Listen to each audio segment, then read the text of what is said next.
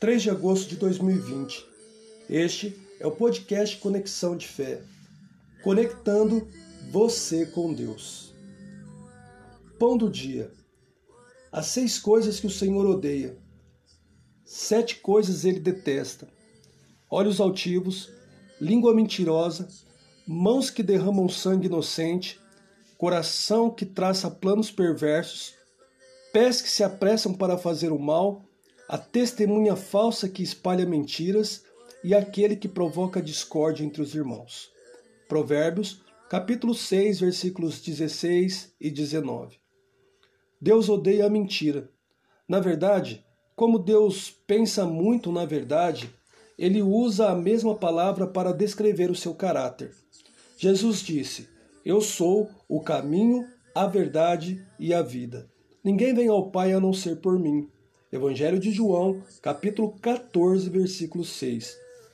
Nos é dito nas Escrituras que é impossível que Deus minta. Veja Hebreus, capítulo 6, versículo 18.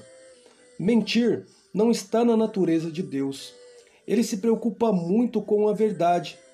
Quando mentimos, estamos nos comportando mais como um filho do diabo do que como um filho de Deus porque a Bíblia descreve Satanás como o pai da mentira. Evangelho de João, capítulo 8, versículo 44. E todos nós podemos estar mentindo um pouco, mais do que pensamos. Num estudo, perguntaram para as pessoas por que elas mentiram na vida. 98% dos entrevistados disseram que mentiram para não ofender alguma pessoa.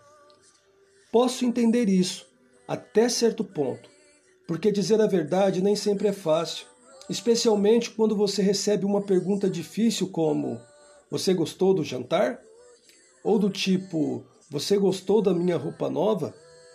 Mesmo assim, mentir ainda é um pecado. Há maneiras sutis onde contamos mentiras, como através de bajulação e exagero. Também mentimos através de fofocas e difamação. Provérbios capítulo 20, versículo 19 diz: Quem vive contando casos não guarda segredo. Por isso, evite quem fala demais. Adoramos nos esquivar de fofocas, mas, infelizmente, muitas vezes também gostamos de ouvi-las.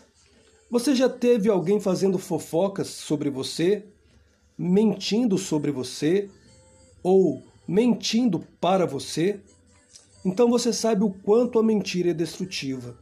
Deus odeia a mentira e nós também devemos odiá-la. Oremos.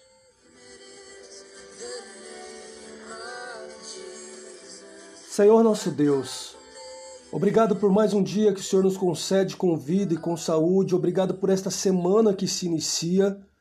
Ensina-nos a viver na tua verdade para que tudo o que venhamos a fazer, ó Pai, possa estar dentro da Sua verdade, da Sua vontade. Ajuda-nos nas nossas fraquezas, nas nossas limitações, que possamos nos submeter à vontade e à verdade da Tua palavra.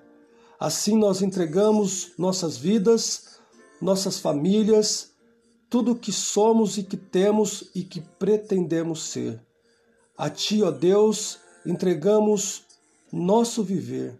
Oramos agradecido em nome de Jesus. Amém, Senhor.